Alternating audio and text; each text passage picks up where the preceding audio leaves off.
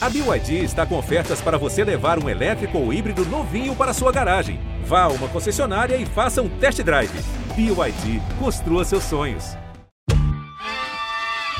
Faltei no teste de sintonia, foi quando me ligou a produtora de elenco, a Alessandra Tosa, ela me ligou e falou: Meu, você não veio no teste que eu te marquei. Se você não vir, eu vou na porta da sua casa te buscar.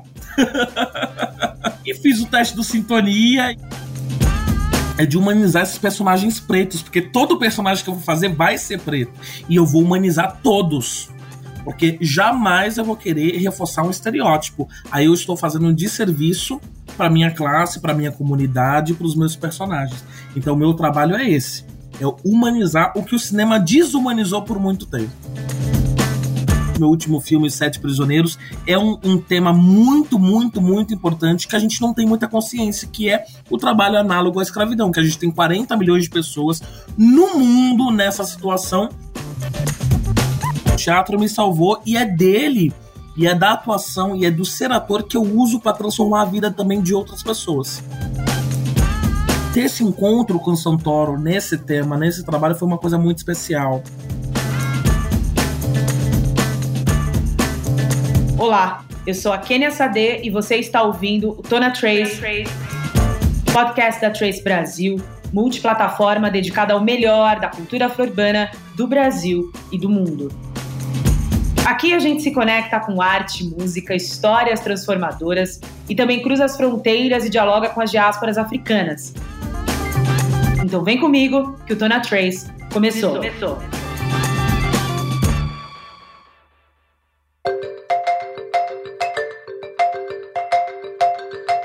Hoje a gente recebe o ator que é um dos astros da série Sintonia, é amigo do Rodrigo Santoro e começou a atuar no teatro com apenas 9 anos de idade. Diretamente de Santos para o mundo, Christian Malheiros, bem-vindo ao Tona Trace. Muito, muito obrigado. Primeiramente, gostaria de agradecer esse espaço, de poder falar de mim, de poder falar da minha carreira, de poder falar das nossas bandeiras e também das nossas vivências. É, só agradeço esse espaço aqui de poder estar trocando, dialogando, poder inspirar e ser inspirado também pelas pessoas. Muito obrigada. Você é um sucesso absoluto. A gente já queria trazê-lo aqui para o nosso podcast. Eu estou muito feliz de estar com você aqui hoje. Christian, a primeira vez que eu te vi foi na estreia do filme do Sócrates, né, do qual você é protagonista, numa sala de cinema aqui em São Paulo, né? Naquele dia teve uma fala do diretor, do elenco, e brilhou os meus olhos te ver ali tão jovem, né, fazendo um personagem tão complexo. E você aquele dia falou algo super interessante, né, que você vem do teatro e você disse que nunca se imaginou fazendo cinema ou televisão, né? Às vezes para a gente é tão difícil se enxergar nesse lugar e quase quatro anos depois, né, dessa estreia, você está estourado no streaming. Como foi o seu começo de ator em São Vicente e como você olha para toda essa sua trajetória? Olha, essa trajetória para mim é, é, é, muito engraçado que as pessoas perguntam, né? Isso é um sonho? Eu falo, não, gente, porque para ser um sonho você tem que ter imaginado, você tem que ter sonhado ele. E não era um sonho porque eu cheguei nesse lugar e não sei, é, é sei como, mas também a vida me levou, entendeu? Então as coisas elas aconteceram.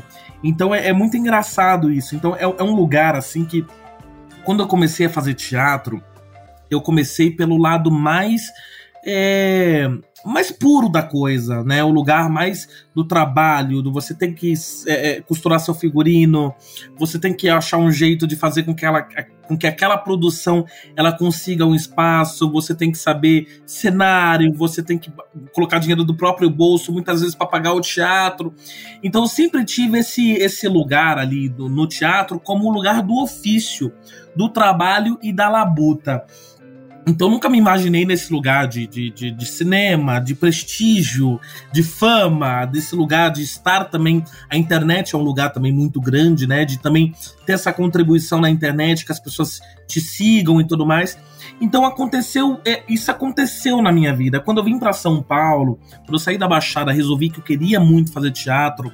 É, eu vim para fazer teatro e acabei caindo no cinema. Eu fui procurar emprego comum para me sustentar e continuar fazendo teatro, porque o teatro é um lugar hoje que ele não sustenta mais, né? Ele não, é, não paga mais as nossas contas. Infelizmente, o sucateamento do teatro.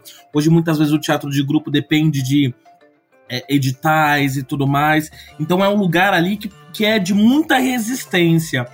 É, então, assim, é um lugar que precisa de muita manutenção.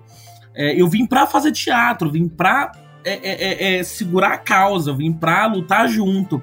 E acabou que o cinema me puxou. E com a estreia de Sócrates, que foi meu primeiro filme, eu comecei a ver um lado do cinema, me apaixonar pelo audiovisual de uma forma muito diferente. Não pela forma de estar na tela, mas eu entendi que o audiovisual, o cinema, ele tem uma função social.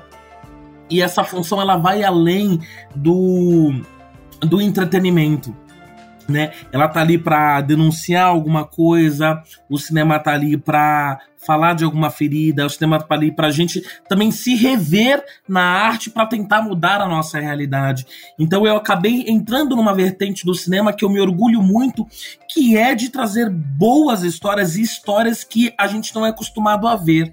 Então esse meu começo no cinema, eu, eu, eu costumo falar que é um começo muito social, um começo muito é, é como se eu estivesse gritando essas feridas, né? Falando desses lugares. É, esses personagens, para mim, são vômitos, são grandes vômitos de, sociais é, é, que vieram se arrastando até hoje a gente precisa falar. Principalmente meu último filme, Sete Prisioneiros, é um, um, tema muito, muito, muito importante que a gente não tem muita consciência, que é o trabalho análogo à escravidão, que a gente tem 40 milhões de pessoas no mundo nessa situação e a gente não, não, não se pergunta de onde vem a nossa roupa, a nossa comida, o que a gente calça. Então eu vejo o meu trabalho hoje no cinema como um trabalho social, como um trabalho de denúncia, como um trabalho de, de, de escancarar uma realidade que não é muito vista. Você estava falando, né, desse sucateamento da arte, né? A gente está vivendo um momento no Brasil que já está tá bastante longo, né, de desmonte da cultura, do audiovisual. Isso tem um impacto na economia, né, no bolso das pessoas, na educação e no sonho de muitas pessoas, principalmente de pessoas pretas, né, Cris? Você pôde sonhar, né? A gente sabe que não é fácil a vida do artista, a vida da pessoa que depende da arte no Brasil, porque você ser artista já tem um posicionamento político e social, como você bem colocou, né? Você acredita que o teatro, as políticas públicas voltadas à cultura, elas te salvaram, permitiram que você tivesse essa mobilidade social? Muito. Falo que quem me salvou foi o teatro. Quem me salvou foi o teatro. Eu era um jovem preto de periferia. E como todo jovem preto de periferia, a gente é seduzido por muitas coisas. O crime está muito lado a lado ali. Muitas coisas nos puxam para um caminho mais fácil, um caminho que está ali entende? Pela ausência do Estado e por muitas outras questões. Então eu falo que eu ter descoberto o teatro, eu ter é, é, conseguido ter esse acesso ao teatro, ter podido estudar, foi um trabalho que me tirou desse lugar. É um trabalho que me fez. O, o eu, eu, eu devo ao teatro a minha, a minha formação social. Eu devo ao teatro o meu ser cidadão eu devo ao teatro o meu senso político, né? Ser ator é um, é um ser político e social, é um, é um, é um posicionamento, né? É muito mais do que você tá ali e fazer a sua, a sua performance, né? A gente está impactando, entrando na casa de milhões de brasileiros sem pedir licença.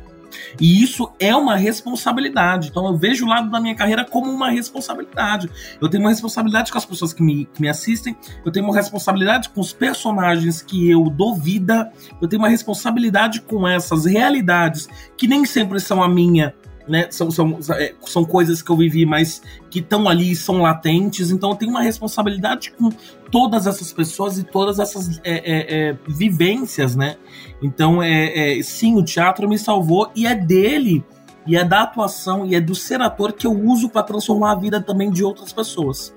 Não, e a gente sempre fala aqui nesse podcast, né, da importância da gente ter pessoas negras na frente, por trás das câmeras, e ter as nossas histórias contadas em primeira pessoa, né? Então eu vejo uma evolução quando eu tô aqui conversando com você, que é um cara tão jovem, tão talentoso e que atua, né, para as maiores plataformas de streaming do país e agora tá, tá levando, né, é, novos personagens para um outro lugar. Você, Cris, interpreta personagens com atuações muito intensas, né?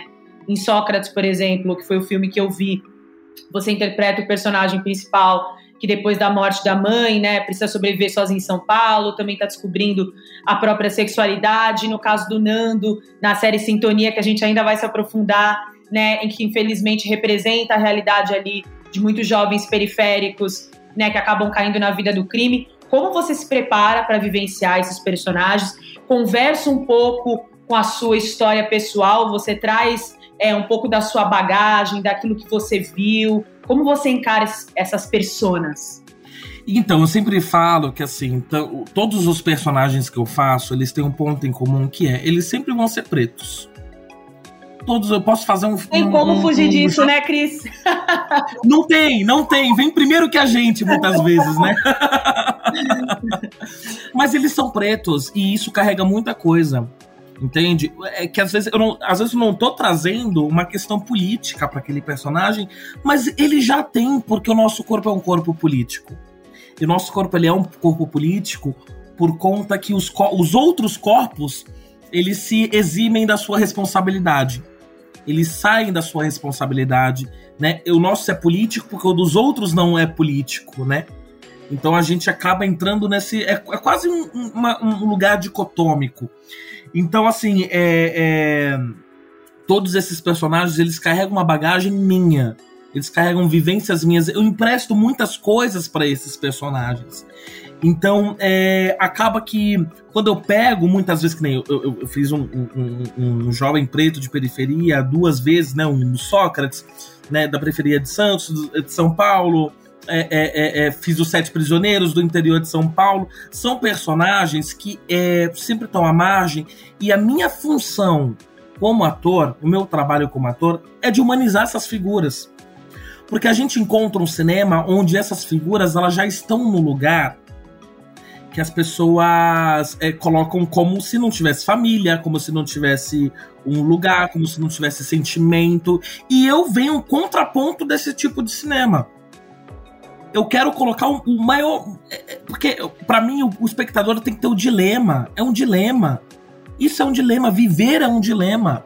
Esses personagens, eles têm que ter um dilema. A gente vive num dilema. Então, para mim, o mais importante é isso: é humanizar a ponto que as pessoas.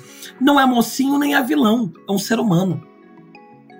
Então, esse é o trabalho que eu geralmente faço com esses personagens que já vem para mim muitas vezes precarizado, porque muitas vezes você vê um roteirista branco que não sabe falar daquela realidade. Entende? Não sabe e falar, que não vivenciou ou tentou compreendê-la, né? Também tem isso. Exatamente. Não consegue compreender. E muitas vezes, pode até ter ido, faz, feito suas pesquisas. Eu não estou criticando o profissional, mas eu estou falando que existe uma coisa que é lugar de fala, existe uma coisa que é você ter vivido aquilo, você ter vivenciado aquela realidade. E muitas vezes você não viveu. Então, a minha, a minha, o meu lugar ali é de trazer esse lugar que as pessoas não conhecem é de humanizar esses personagens pretos, porque todo personagem que eu vou fazer vai ser preto. E eu vou humanizar todos. Porque jamais eu vou querer reforçar um estereótipo. Aí eu estou fazendo um desserviço para minha classe, para minha comunidade, para os meus personagens. Então meu trabalho é esse, é humanizar o que o cinema desumanizou por muito tempo o que o cinema, o que o audiovisual, o que a televisão desumanizou durante tantos anos. E eu percebo muito essa humanidade no seu personagem, né, o Nando, que você tá aí estourando, inclusive a série Sintonia já vai ter uma terceira temporada, né? Tô aqui animada para ver qual vai ser o destino do Nando. Mas é muito importante mesmo humanizar, trazer essa vulnerabilidade, profundidade para esses personagens. O que, que você acha que mais cativou o público ali no seu personagem que é tão adorado, né? O Nando é adorado por todo mundo. É, o Nanda é um lugar ali que, assim, eu acho que as pessoas elas têm muito essa questão de. É, ah, o, o, bandido é mau. O, o menino é, é, O outro branco é, é, é, bonzinho. Eu acho que o que tira o Nanda desse lugar é que ele tem muitas coisas a perder. Eu acho que a reflexão que vem pro Nando das pessoas é: olha, é, é, o que fez esse menino chegar nesse lugar? Olha, ele pensa na família ele pensa nos amigos, ele pensa no seu entorno. Uma atitude do, do Nando dentro do Sintonia envolve muitas outras pessoas ali dentro envolve os amigos, envolve a família, envolve pessoas que, né, muitas vezes não tem a ver com o crime. Então eu acho que o que humaniza e o que faz com que as pessoas torçam pelo, pelo bandido é que, não pelo bandido, pelo Nando, é que ele é uma pessoa comum. Entende? E o bandido, ele é uma pessoa comum. A pessoa que está no crime, ela tá ali por alguma razão. Eu acho que as pessoas têm que questionar justamente o que fez aquela pessoa seguir o caminho do crime.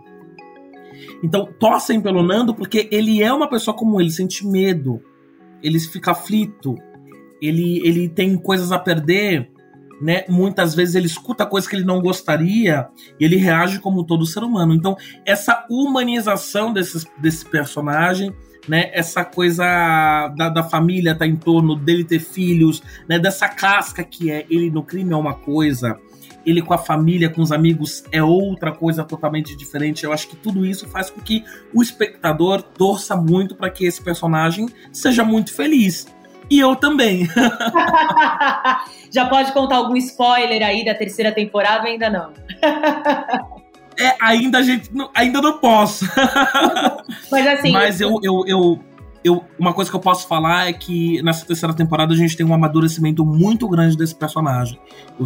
É uma, uma temporada que eu tenho muito orgulho, é, porque eu acho que mostra um lugar de amadurecimento muito grande do Nando. Não, e eu sinto que a série ela vem nessa pegada mesmo, que ela representa um pouco dessas adversidades, né? Do que é nascer nas periferias desse, desse país. Por que eu tô falando nas periferias? Porque não só a periferia de São Paulo, mas poderia ser a periferia do Rio de Janeiro, como poderia ser a periferia de Recife, né? Você tem ali, mostra o poder do crescimento é, e econômico do funk, o papel da igreja nas comunidades retratado né, pelos evangélicos, religião que está em ascensão no Brasil, que tem forte poder político, e a questão do tráfico de drogas, né? Eu acho que de uma certa forma essa série comunica todas essas nossas problemáticas e fala também da questão do racismo estrutural e da falta de mobilidade social que leva personagens como Nando para aquele caminho, né? Mas é o que você falou, eu vejo muito essa sensibilidade do Nando com a família, com os amigos e mostrar a história sensibiliza, né? Sim, sim, essa sensibilidade eu acho que é um, é um, é um ponto que as pessoas elas começam a a, a, a, que as pessoas não conhecem, né? Acaba julgando, né? Acaba vendo aquela figura ali que é exposto nesse jornal, nesses jornais sensacionalistas, né? Essa coisa de, ah, olha, foi preso fulano de tal e tudo mais, mas não entende que tem muita coisa por trás, tem uma família por trás desse cara. Entende? E não tô aqui para falar, ah, o cara é bonzinho. Não, é, é, é, ele tem umas coisas que ele tem que pagar por isso. Ok, Sim, tudo bem. Porque não cabe a nós, né, julgamento aqui. Não, não cabe, cabe a nós julgamento, não cabe a nós julgamento. Mas assim, a gente tem que olhar esse ser humano 360. A gente tem que olhar essa figura 360 e entender também que existem pessoas atrás dessa pessoa e existem é, é, é motivos para que essa pessoa esteja ocupando esse lugar atualmente. Nando, eu estava ouvindo uma entrevista que eu achei muito engraçada a história. Parece que a diretora da série teve que pegar na sua mão, né? Porque no começo você parece que não queria fazer, porque você só queria fazer teatro. Conta pra gente como foi fazer esse teste pra sintonia. então, eu, justamente, quando eu vim desse lugar, que assim, eu, eu acho que é, como eu vim de periferia e tudo mais, eu, eu, eu vim para fazer teatro em São Paulo, eu não tinha essa coisa de querer ir pra televisão. Então eu achava que não era um lugar ali que eu ocupava, que eu achava que era o meu lugar. Uhum. Então quando eu recebi o teste e tudo mais e tal, eu olhei e falei, meu Deus do céu, eu não, eu nem sirvo para isso, eu nem sei fazer isso. Como assim? Eu, gente, eu preciso arrumar um emprego. Não posso ficar fazendo teste pra série e tudo mais. Sim. E aí eu peguei, eu li assim, recebi o teste, falei, não vou fazer não vou. Aí deu o dia, cheguei, falei, ó, vou procurar emprego, não vou ficar aqui fazendo teste. Mesmo porque é muito diferente, né? Teatro de cinema. Assim, se você puder falar pra gente quais são essas diferenças, de repente, pro ouvinte que não sabe a diferença do que é você fazer uma peça de teatro e você fazer uma série. Muita coisa diferente, muita coisa. O teatro tem esse queira artesanal, né? O teatro é esse lugar mais artesanal, esse lugar onde você consegue, você costura seu figurino, você tá escrevendo o edital, você tá ali na criação, você tá podendo opinar. Muitas vezes você tem meses de criação para poder apresentar esse trabalho. É, então o teatro é um pouco mais artesanal. Você estreia num teatro ou na rua e as pessoas precisam se deslocar até esse lugar para assistir. A gente tem que fazer uma campanha absurda para as pessoas irem ao teatro. Então, assim, o teatro é um lugar assim de muito trabalho, de muita labuta. O cinema já é um lugar onde você tem pouco tempo de preparação, onde você tem que. que é, é, o ali agora é muito importante essa coisa que acontece, você tem que dar conta daquilo naquele momento, você tem pouca relação, muitas vezes três, quatro diretores e um personagem, né? Você tem que dar conta das ideias de todo mundo e fazer com que aquilo aconteça, né? E um, e um, e um, e um ritmo de trabalho muito grande, né? O, o, teatro você tem um diretor, você consegue comunicar e tudo, mas no cinema você tem três, quatro. Então é, é, é, é, um, é um ritmo de trabalho de produção, tem muito mais dinheiro, então você consegue sonhar um pouco mais, você consegue opinar um pouco mais, realizar um pouco mais as coisas do que o teatro, que você tem que mais labutar, mais, mais lidar com a criatividade do que o cinema que consegue resolver tudo com poder aquisitivo, né? E, e, mas, e mesmo assim, até nunca me vi nesse lugar. E não, faltei no teste do Sintonia foi quando me ligaram me ligou a produtora de elenco, a diretora de elenco, a Alessandra Tosa, ela me ligou e falou: Meu, você não veio no teste que eu te marquei. É, se você não vir, eu vou na porta da sua casa te buscar. E ela foi te buscar? Então, não, porque eu fiquei apavorado, apavorado. Ela marcou o teste para mim numa, numa quinta-feira. E eu fui, assim, 9 horas da manhã fazer o teste com medo dessa mulher vir me buscar. e fiz o teste do Sintonia e não entendi, aí pediu pra eu repetir e fazer de novo. Falei, gente, se você. Eu, eu, na minha cabeça, se você não gostou do meu trabalho, me manda embora, não pede pra eu repetir. E era o contrário. Ele estava gostando do meu trabalho e precisava que eu é, é, fizesse mais, tudo mais, para ele registrar. E depois foram os testes grandes do Sintonia, com uma galera, 40, de 40 virou 30, de 30 virou 20, de 20 virou 10, de 10 virou 5, de 5 virou. Foi afunilando, afunilando, e você falou: caramba, eu vou ser escolhido. Era né? tipo Big Brother a parada, era meio Big Brother, assim. É, tipo, uma semana não vinha 5. Caramba. Na próxima semana você ia fazer teste, já não vinha 10. Era uma, era uma coisa muito louca, assim que a gente foi é, fazendo, mas eu não tinha também um compromisso de querer pegar o papel. Para mim, aquilo tava muito mais experiência. Muito, eu, eu, tinha muito contato com as pessoas, elas falavam, não, preciso passar por causa da minha agência. Isso aqui, eu falei, gente, não tem, eu não tenho agência, eu não tenho nada, nada só um emprego. eu só preciso arrumar um emprego. E, e, se eu passar vai ser bom, se não passar, é uma experiência. Então, é, eu levei aquilo com muita seriedade, obviamente, na hora que eu estava ali fazendo, mas também não tinha uma pressão atrás de mim. Eu acho que isso fez com que eu fizesse os testes de uma forma muito mais tranquila e, e, e, e ouvindo mais o que eles queriam, né, do personagem. Ou seja, o cinema te escolheu, né? O cinema, a televisão, as plataformas de streaming te escolheram, Cris me escolheu. Eu não tenho, eu não tenho que falar que eu fui atrás, que eu não fui atrás. Me escolheram. Então, eu sou muito grato por isso. Continue me escolhendo, por favor. e vamos em frente. Você estreou em outubro de 2021 Os Sete Prisioneiros, que você até já falou aqui na sua primeira fala, né? Você atuou ao lado do ator Rodrigo Santoro, infelizmente trazendo essa realidade de muitos brasileiros, de pessoas é, mundo afora. Você trouxe um dado que me assustou, né? Mais de 40 milhões de pessoas vivem no mundo em uma situação análoga é, à escravidão, né? É, e no caso de mulheres também, de ter que vender os seus corpos, etc. Cris, como foi para você encarar esse projeto, estar tá ali atuando ao lado do Rodrigo Santoro, representando histórias de tantos brasileiros? Isso para mim foi um, foi um trabalho muito é muito curioso, porque quando eu fiz Sócrates, e fiz sintonia após o, o, meu diretor de Sócrates, o Alex, que é muito meu amigo, Alexandre Morato, ele chegou para mim e falou: Cris, escrevi um roteiro para você. E eu peguei e falei: então, vamos, vamos marcar um almoço e tudo mais, e vamos, deixa eu ver que projeto é esse. Quando eu cheguei, tinha uma, um argumento escrito de 10 linhas falando sobre trabalho análogo à escravidão. Eu olhei para ele e falei: vamos fazer. É isso que eu quero falar agora vamos embora, eu quero. Porque é denúncia, né? É denúncia, de certa forma. Denúncia, isso foi o que mais me, me emocionou. E a gente foi afundar nesse tema. Não tinha Netflix, não tinha nada. Só tinha uma vontade de fazer um filme minha e dele. E a gente foi se afundar no tema, né? Que era trabalhar na à escravidão. Ele foi trabalhar na ONU, eu fui trabalhar no MPT falando sobre é, tendo contato com pessoas que estavam em trabalho análogo à escravidão, pessoas que vieram da África em países é, em guerra e tudo mais. Então, assim, eu tive, eu tive contato com muitas pessoas, a gente foi se afundando nessa pesquisa e compartilhando e falando, meu. Chegou um momento que eu olhei para ele e falei bem assim, eu falei, olha, não sei se eu dou conta não, Alex, eu acho que eu não dou conta de fazer esse filme é um tema muito pesado. Eu não sou uma pessoa em trabalho que, que, que sofreu a, a, a, condição de estar em um trabalho análogo à escravidão.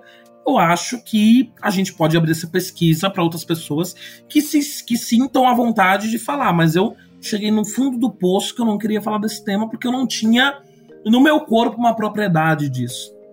E aí a gente conversou e tudo mais e tal, e acabou que ele conseguiu me convencer a fazer esse personagem. Eu falei, então eu tenho que eu tenho que ir embora, eu tenho que mergulhar ainda mais, porque assim, eu tô denunciando isso, eu tô dando conta desse personagem, eu preciso entrar cada vez mais nesse tema. E foi quando que eu continuei minhas pesquisas no MPT, minhas pesquisas na ONU, é, fui morar no interior, pra, porque o personagem ele vem do interior, para entender um pouco mais essa realidade. E foi quando que chegou o Santoro também, o Santoro chegou numa sede também de entender o tema, numa sede de pesquisa, numa sede que foi uma coisa que casou muito com as vontades minhas e dele. Muita, eu lembro que a primeira vez que a gente leu o roteiro junto, Santoro virou, virou pra gente e falou: Isso existe no Brasil? Isso existe em São Paulo? Eu falei: Existe. Isso existe em São Paulo. E ter esse encontro com o Santoro nesse tema, nesse trabalho, foi uma coisa muito especial. Porque ele é um artista sem igual, é um cara que eu admiro muito, é um, é um, é um, é um cara atento, é um cara sincero, é um cara honesto na sua atuação. E a gente deu a mão e mergulhou nesse abismo juntos. E foi entender o que era aquilo ali. Então foi um trabalho muito de, é, de imersão, eu, eu, ele, o Alex, a gente ensaiava na folga, a gente tentava, de uma certa forma, chegar no lugar mais realista possível desse tema, possível desse lugar. A gente também tem um ator no elenco, que eu não, não vou divulgar nomes por questão de ética, que ele tem uma. Ele veio de um trabalho análogo à escravidão, ele veio dessa situação. E ele contou pra gente a história, e eu tava encarando aquilo de uma forma racional e tudo mais. irracional, né? Muito mais irracional. E quando eu vi ele contando a história, eu, eu não vi lágrima, eu vi ele seco. Eu vi que ele mergulhou, o olho dele mergulhou num buraco muito grande, ele contando aquela história pra Nossa. gente. De arrepiar, hein? Muito, é muito de arrepiar. Então ter esses, esses contatos fez com que esse personagem ele tivesse uma riqueza muito grande e muitas coisas também que nessa preparação, além da humanização, que é uma característica do meu trabalho e sempre vai ser, eu tenho uma coisa comigo que é o silêncio. Eu, quando não sei o que eu, o que eu tenho que. Quando, quando tem uma situação e eu não sei explicar aquela situação, eu não sei falar, eu, eu, eu, eu, eu vou no silêncio. Porque eu não tenho obrigação de explicar nada. Tá posto. Cada um vai olhar aquilo, sentir e refletir. Então esse é o lugar desse personagem para mim, junto com Santoro, que eu acho que a gente trabalhou muito essa coisa do dilema, quem é o vilão, quem é o mocinho. E no fundo não tem, tem vítimas do sistema. A gente tem um sistema que é um sistema que movimenta 40 milhões de pessoas em trabalho análogo à escravidão no mundo. Então isso é uma coisa muito séria que a gente também denunciou nesse filme. É, eu fiquei assim, sem ar, quase não consegui terminar o filme, porque realmente é muito difícil quando a gente retrata a realidade, é ainda mais cruel, né? Muito triste. Mas é bom porque denuncia e talvez ajude as pessoas, né? É, as pessoas têm que denunciar e eu espero que um dia a gente possa subverter toda essa situação.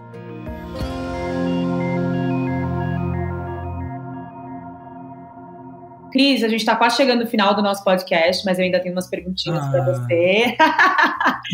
eu queria agora perguntar quem são suas principais referências, né? Porque a gente, enquanto pessoas negras no Brasil, cresce sem ter muitas referências na televisão, no cinema. Queria saber de você quem são as pessoas que te inspiram. Olha, essa pergunta é muito engraçada. Eu, eu super gosto de responder ela.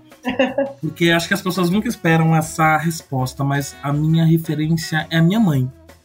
Se eu pudesse fazer um filme para atuar com a minha mãe, essa, esse seria um projeto ideal para mim, um projeto perfeito, o projeto da minha vida.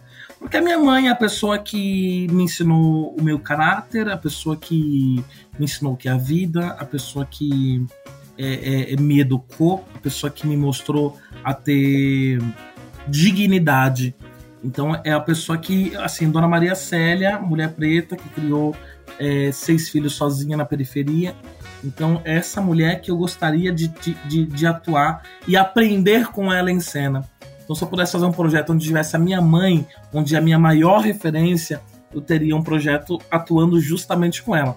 Agora tem uns atores aí que eu gosto também de acompanhar. aí tem os outros, né? Mas é super importante. Como que é o nome da sua mãe? Que eu vou dar um beijo aqui para ela. Como que é o nome dela? Dona Maria Célia. Dona Maria Célia, um beijo para a senhora que criou esse filho tão talentoso. Um beijo para você. beijo, mãe.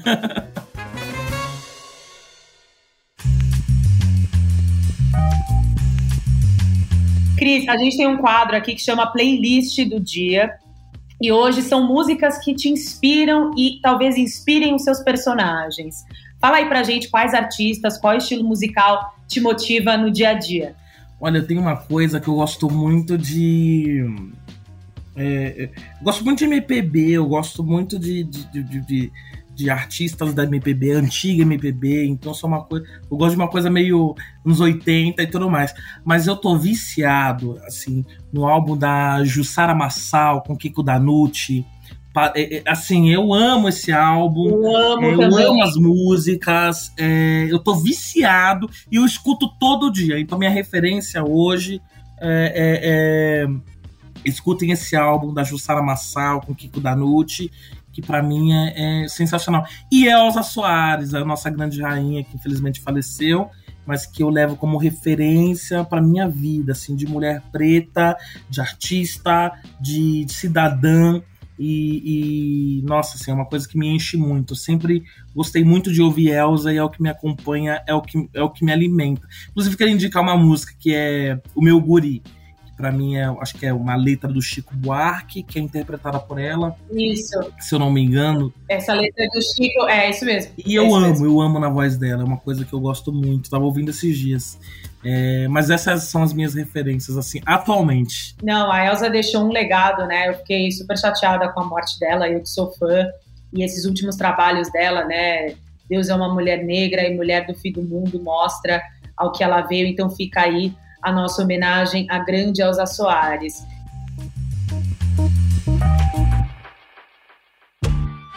Cris, eu queria te agradecer muito por essa entrevista tão gostosa, por essa troca, pela sua disponibilidade. Seja sempre muito bem-vindo a Trace. Aqui já é a sua casa. Eu, pessoalmente, estou sempre torcendo por você. Sei que todos os nossos colegas aqui também. Sucesso sempre, vida longa aos seus personagens. Muito, muito obrigado por esse espaço. É, muito feliz de estar aqui podendo falar com vocês e muito feliz de poder é, é, comunicar nesse espaço, que é um espaço hoje muito respeitado, é um espaço que está aí, que dá voz para nós, né, é, artistas que também estamos começando. Então eu fico muito, muito, muito feliz de estar nesse lugar e poder falar dos meus trabalhos. E vida, vida longa a nós, né? Vida longa é aos nossos trabalhos, as nossas, que as nossas vozes ecoem mundo afora. Não, e vou só te corrigir, porque você falou a minha vida que tá só começando de ator, você tá desde os nove anos atuando, Cris, por favor. ah, porque é sempre. É uma coisa que eu gosto até de compartilhar, né? Quando eu pego um personagem, eu fico louco, eu entro em crise, eu começo a ligar para os meus amigos, eu falo, meu Deus do céu, eu não sei fazer, como que eu me meti? Porque a imagem que eu tenho quando eu, quando eu pego um trabalho é, é como se eu estivesse na beira do mar e a água tá na canela, tá, tá no pé e eu ando um pouquinho, ela tá na canela. E eu entro, ela continua na canela.